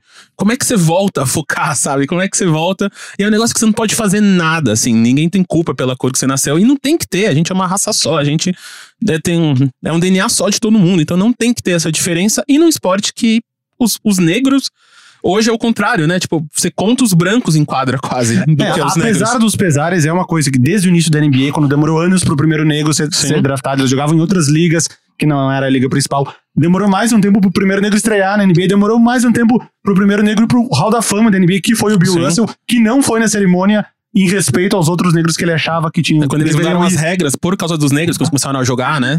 Enfim, é, é uma coisa que vem de muito tempo e que vem melhorando, se é que podemos dizer assim, com o tempo, e a gente fica muito triste, eu imagino que todo mundo fique triste quando vê que volta e meia esses episódios voltam a acontecer. E acontecem não só no basquete, no futebol todos, a gente todos. sabe, vira e mexe na Europa, você Na Europa jogador, hoje em dia, enfim. né, com o leste europeu, o que tá acontecendo na Itália. Eu fui no jogo, só pra fazer um paralelo, eu viajei pro Peru em 2012 e eu criei num jogo de futebol do Campeonato Peruano. Eu fui num jogo completamente aleatório, era o único que tinha na cidade. Era Sport Boys, que é um time que veste rosa lá, que é tradicional por causa disso, e não me lembro contra quem. O outro time tinha um zagueiro negro. Todo mundo era latino, tipo, uhum. cor parda, tipo Marcel, e tinha um cara que era negro.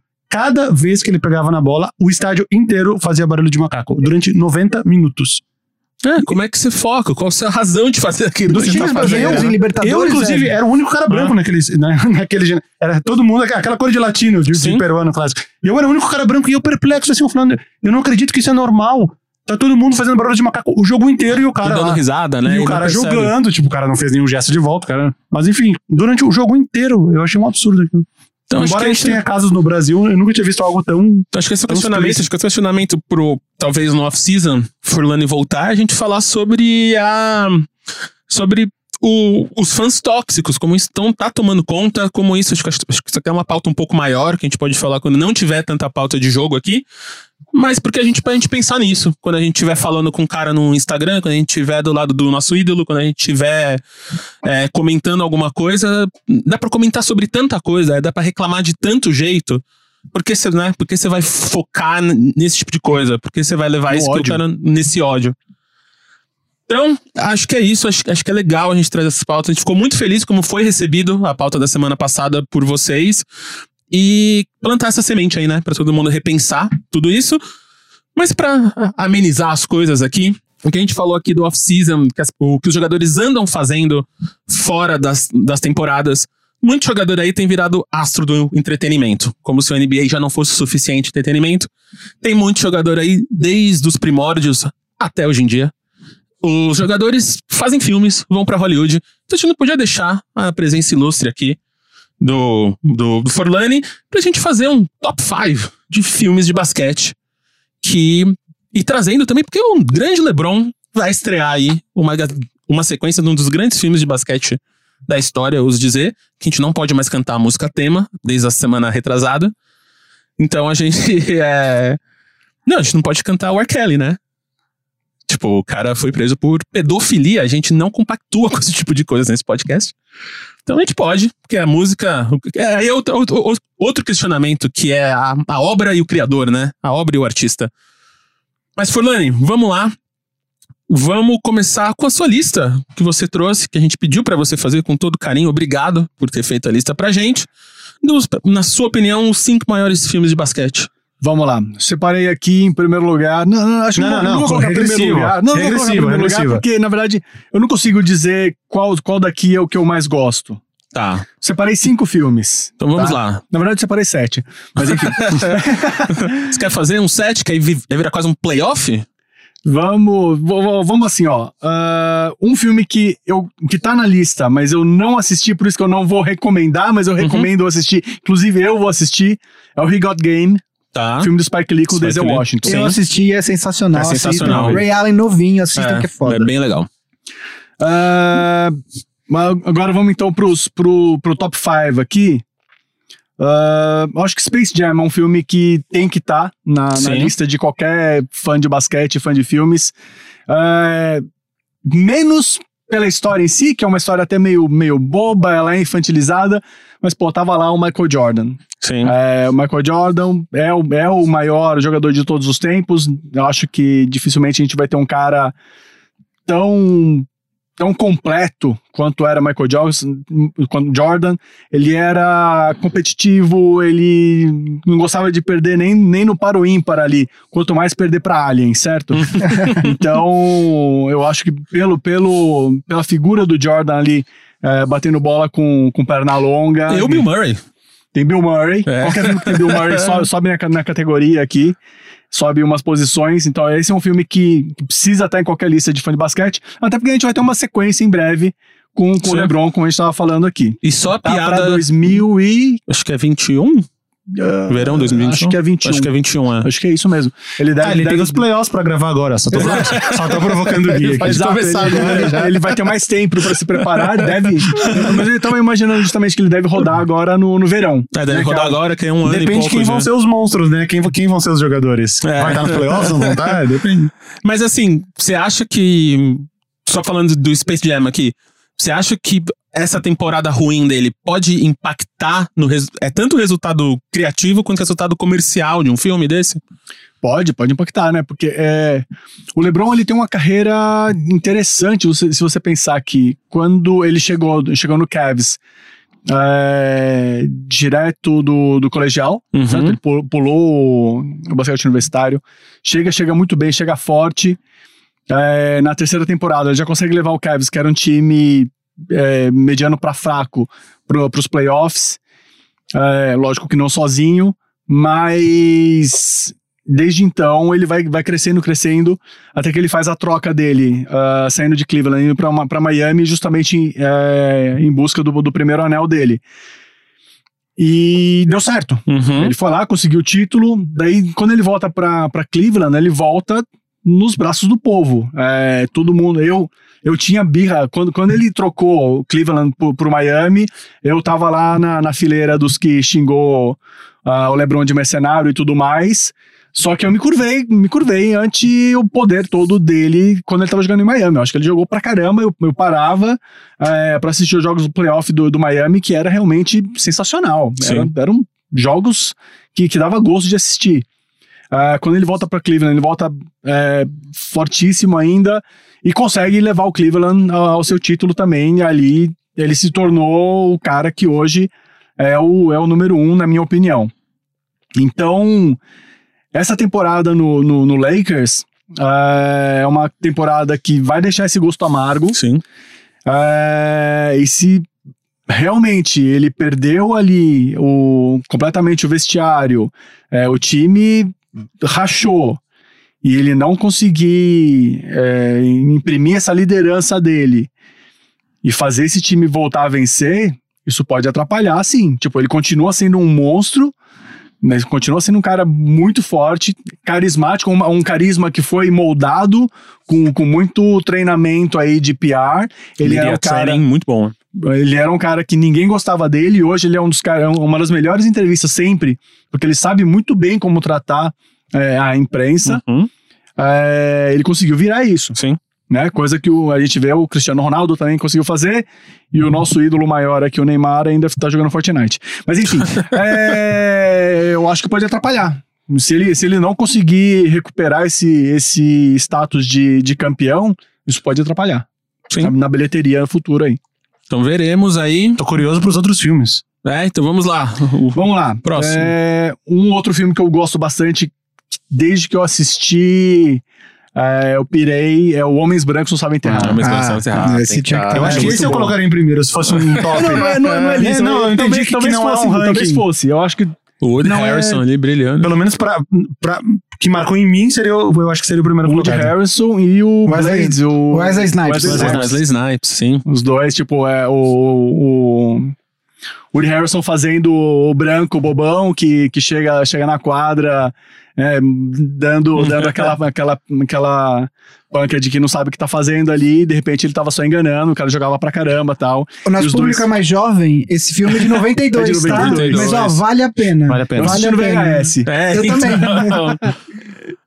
É, aliás, uma, uma curiosidade, eu já, já fiz cesta de, de três lá em Venice, tá? Só um parênteses aqui. O cara tava batendo bola, falou, deixa, deixa, eu dar um, deixa eu dar um chute aí, daí eu peguei, dei um chutezinho ali.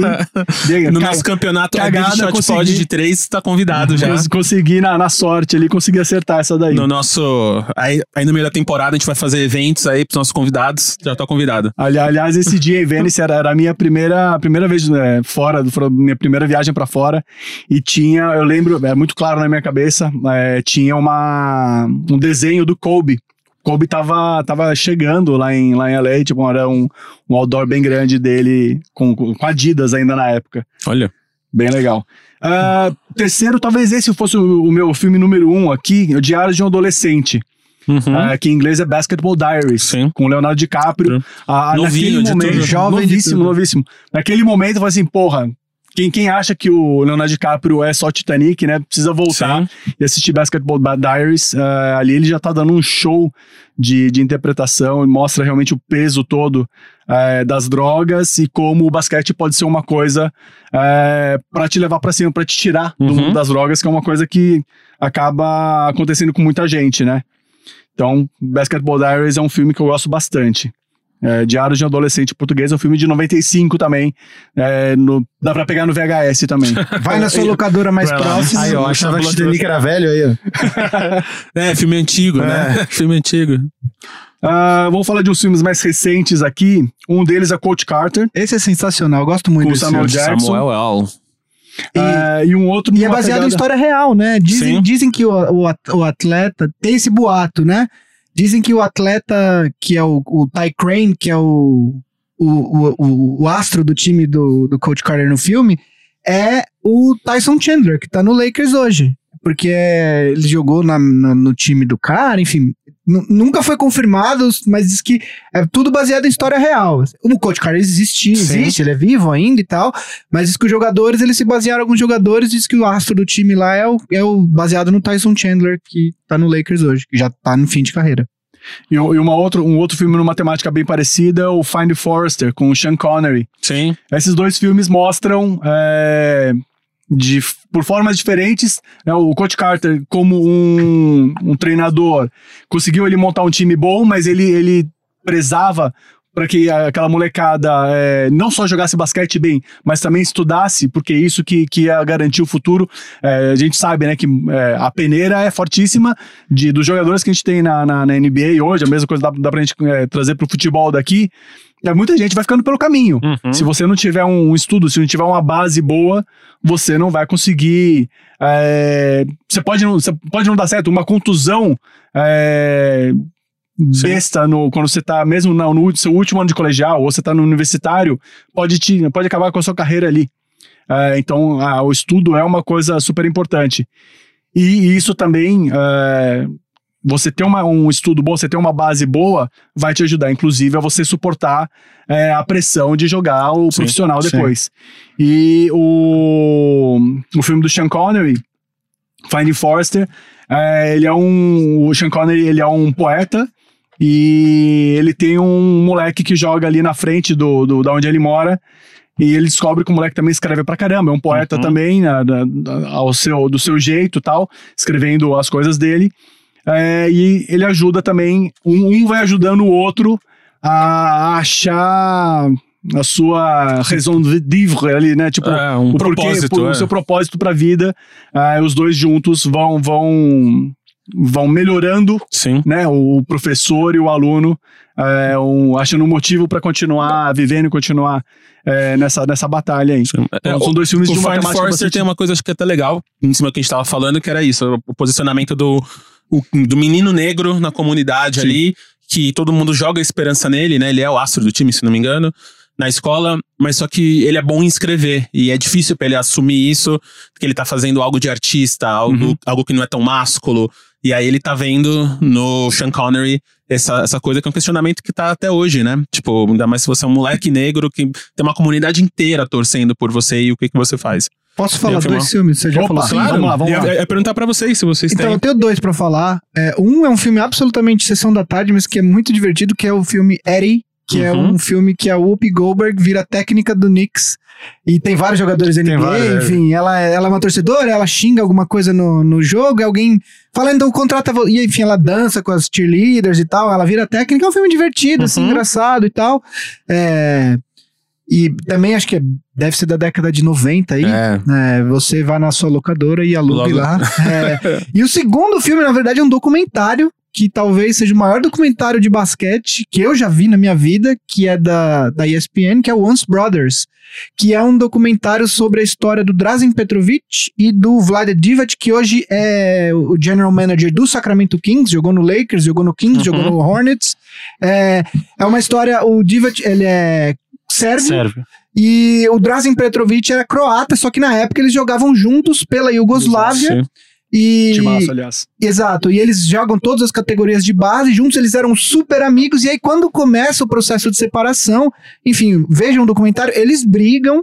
É, É, foi a partir de um caso específico, né? De uma exato, bandeira. foi um negócio foi besta, uma coisa besta. foi uma coisa besta mesmo, assim, eles brigam e não se falam mais, e, e aí, enfim, os pais se separam, os dois vão jogar na NBA, é, o Petrovic morre num acidente de carro, enfim, não tô dando nenhum spoiler, ele Todo mundo É, sabe. É é, ele morre em 93 num acidente de carro sem ter a chance de se reconciliar com o Divac. Uhum. E aí conta a história dos dois. O Divac vira é, persona não grata na Croácia, enfim. É um baita filme. Assim, é um- assim, eu, me- eu acho que é o maior documentário de basquete que eu já vi, talvez um dos cinco maiores que eu já tenha visto na vida, porque é muito bom. Esse eu recomendo para todos. Nosso produtor aqui, Cris Dias, tá mostrando com, uma, com certo intento ali, ele quer falar Airbud. Airbud. Airbud, um dos grandes clássicos aí. Quem foi criança na década de 90 com certeza viu uns 20 Airbuds que existem.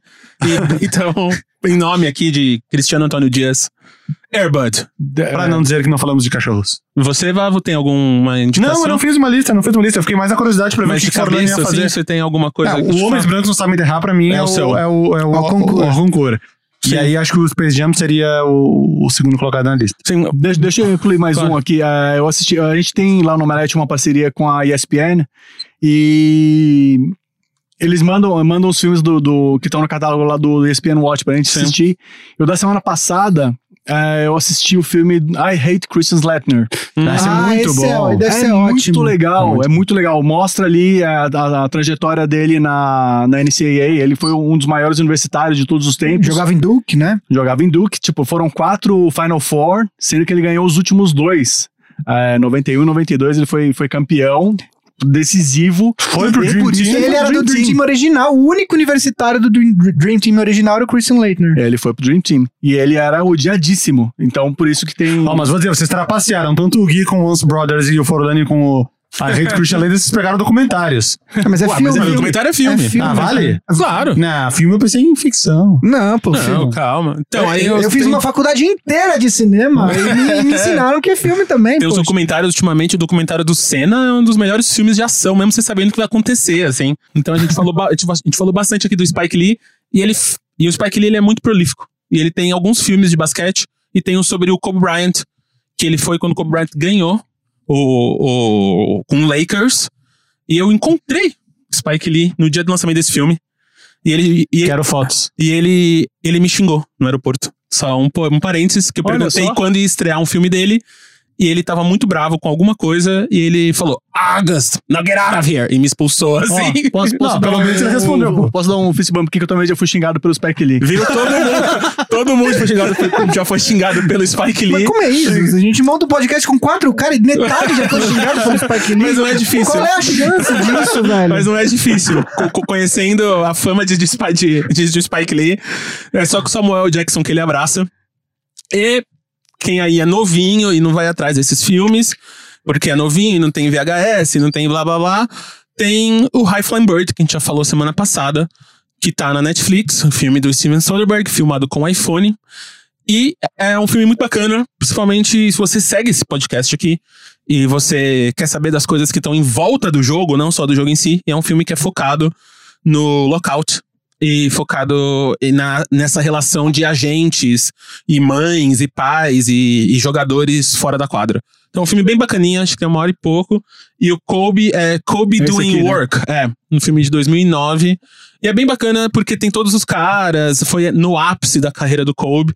E eu gosto bastante dos documentários do, do Spike Lee. Então essa lista aí a gente vai pôr em algum lugar pra vocês verem, pro- provavelmente no nosso Twitter. E na descrição também, a é, pode pôr, a né? gente já adianta na descrição, vocês vão atrás. E só um parênteses pra mim, uma das cenas que eu mais gosto do Space Jam é que o Pernalonga vai buscar o Jordan quando ele tá jogando é, beisebol. E ele abre o buraco em vai como perna longa e ele cai ali. Então era na época que o Jordan nem tava jogando basquete, ele tava com seu time de beisebol. Birmingham Barons. Pra você ver como o Jordan era maior que tudo e só ele pra salvar o universo contra o jogo contra os aliens. Então acho que assim a gente acaba nossas pautas. Hoje Como não já- teremos perguntas dos ouvintes, porque Não o programa teremos. tá bastante longo. É, a gente tem as perguntas, mas a gente só não vai Eu respondê-las. tinha assim, não, eu- mas vai ficar pra semana que vem. Eu acho que tem. A gente é a tinha, prorrogação. tinha umas perguntas bem bacanas que eu separei, principalmente do Rockets. Os Rockets eu tinha guardado pra deixar mais pra frente, porque o Rockets ainda vai jogar mais bastante tempo nos playoffs. E tinha algumas perguntas que me fizeram o perfil Jokic do Povo no Instagram, mandou perguntando sobre o Denver e sobre o Free Agency, mas vamos responder Sim. semana que vem. E aí, porque senão a gente vai ficar com oito horas de programa. Isso, isso aí é só pros playoffs.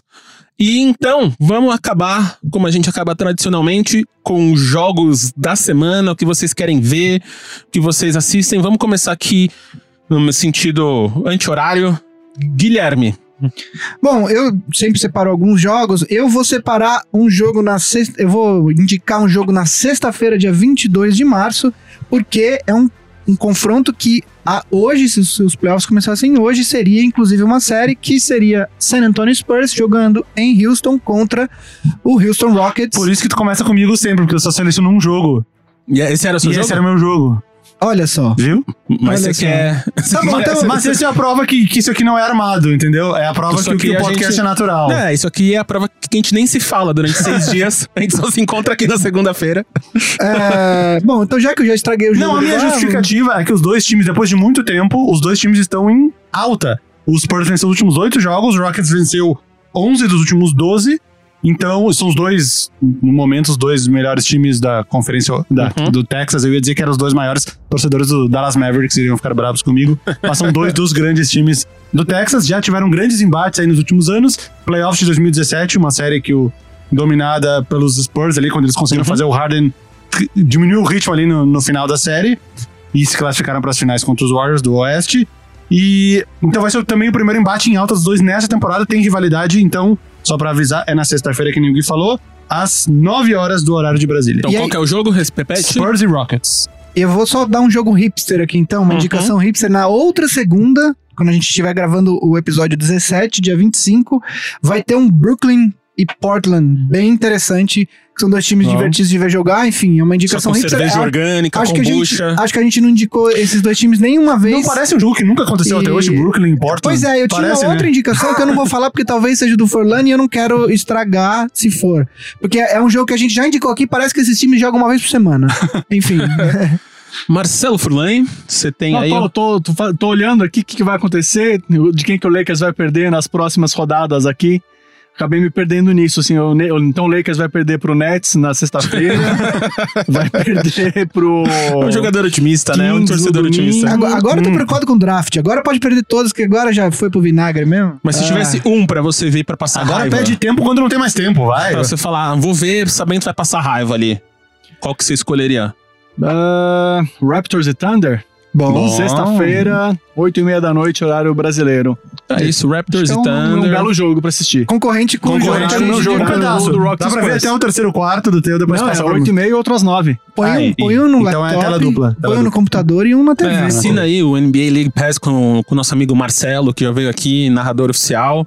É, fica vendo um, um na tela na ESPN e outro no, no, no celular, no computador. E assim. Não, faltou o do Gui, não. Não, Não, ele eu falou já. aquele Ah, tu disse indicou o Brooklyn hipster, Portland. É, hipster aqui. Ele já abriu kombucha aqui do lado, você não viu? abriu kombucha. E, e a bike dele de bambu tá ali fora. Então vamos lá. é, Obrigado, Marcelo, por estar aqui. Tá sempre convidado, portas abertas, você sabe o caminho da roça aqui. Quando você quiser chorar aí, provavelmente quando o Lakers for eliminado, você volta. A gente Já mon- já tá eliminado. Não, mas a quando gente- acabar a temporada, Matematicamente. A gente vai montar um podcast do Lakers e ele vai ser naipe Alborguete, sabe? Apresentando com porrete na mesa e xingando. Tem que prender Magic todo mundo. Johnson. Ah. Então, Furlane, se, se o pessoal quiser te seguir, seguir o Om- Omelette Group Company, Omelette Company, onde é que você tá nas redes sociais? Como é que o pessoal fala com você, vê o que você tá fazendo? Eu sou arroba Forlani no Twitter, no Facebook, que eu quase não entro, e no Instagram, que é as redes que eu mais sigo. E o Omelete tá aí separado, cada rede tem uma coisa diferente, é site Omelete no Facebook, Omelete no Twitter e no Facebook não lembro qual que é, não. Omelete, procura Omelete Procura lá. Omelete aí que a gente Vai tá, aparecer, tá tudo por lá. No. YouTube é Omelete TV. Se você- TV. Se você quer saber ingressos da CCXP, Omelete da CCXP, eu não sei se eu posso falar, mas começa em abril. ou Vai ser vendido. Olha lá, É, olha lá. Mais uma vez vai ser em dezembro, nos dias 5 a 8 de dezembro desse ano. Ah, e esse ano a gente tem também a Game XP em julho, lá no Rio de Janeiro. Ah, e a gente tem a CCXP em Colônia. Olha, Nós Estamos exportando organização brasileira para a Alemanha. tá lá, Então faremos lá uma CCXP na Alemanha, em Colônia, eh, no final de junho. tá lá. Pelo menos uma coisa coisa o. Brasil exportando. Então, se você curte aí. Fora e- café. É, se você curte aí esports, vai lá no Rio de Janeiro, CCXP. Ouso dizer, 80 anos de Batman, se você gosta de Batman, colar lá. Deve ter coisas incríveis que eu realmente não sei. Só tô chutando. Temática, temática, né? Certamente. Vai estaremos lá. É, muito obrigado mais uma vez. Eu Você, então, então sigam aí. Big Shooters. Gui, quem é você? Gui Underline Pinheiro, tanto no Twitter quanto no Instagram. Rumo ao Gui, rumo arroba Gui. Eu tô tentando. Tamo aí, não vamos é, deixar esse, esse movimento morrer. O Vavo, ele tem arroba Vavo no Instagram. E agora o meu, meu projeto pessoal, meu objetivo de vida é conseguir uma arroba menor que a dele no Instagram, entendeu? Três letras. O Gui vai ser difícil, hein? Até porque o cara usa, assim. eu não- Nada que alguns milhares de reais não comprem. ajuda a gente, pessoal. Fazer uma vaquinha. Vavo no Instagram, Vavo Fresno no Twitter. O que, que aconteceu com o arroba Vavo Fresno no Instagram? É seu E eu ainda? registrei só pra alguém não pegar. Ah. Não tem nenhuma foto, nenhum seguidor e tá fechado. Mas acho que vale uma. Só aquela fotinha, tipo. ah, ah, só aquela descrição ali, Tem uma descrição. Vavo. Não, mas tem. Eu botei meu perfil, passou para arroba Vavo. Ou, Ah, ou põe assim, perfil lotado, que nem no Orkut, né? tipo, perfil lotado. Bem, eu sou arroba MMZidoro. Só lembrando aqui, arroba BigShotPod em qualquer rede, a gente enquanto podcast. É, no YouTube, se você tá assistindo e já segue a gente. Se não, se você tá ouvindo e quer seguir no YouTube, às vezes a gente faz a Premiere lá, só No lembrando. YouTube não segue, inscreve. Se inscreve, então. Você se inscreve lá no na nossa, nosso perfil do nosso canal Canal. no YouTube, liga o sininho, faz aquelas coisas que todo influenciador fala. Mas fique esperto, porque lá de vez em quando a gente faz a Premiere.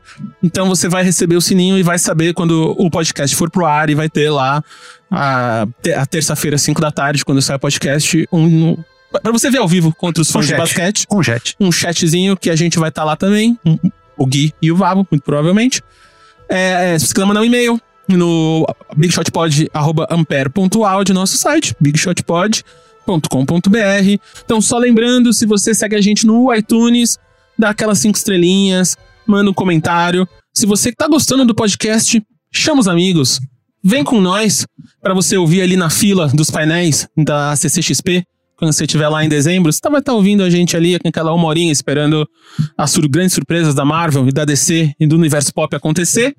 E a gente se vê no próximo. A gente é gravado nos estúdios do Inova Brabitat pelo Raul Leal e a gente é um podcast da família Ampere de Podcasts. Não, não, não se esqueçam do Boa Noite Internet, Família Feminista, os outros podcasts, primos, irmãos, companheiros. Gente, até semana que vem. Nos vemos lá. Tchau. Valeu! That's all, folks.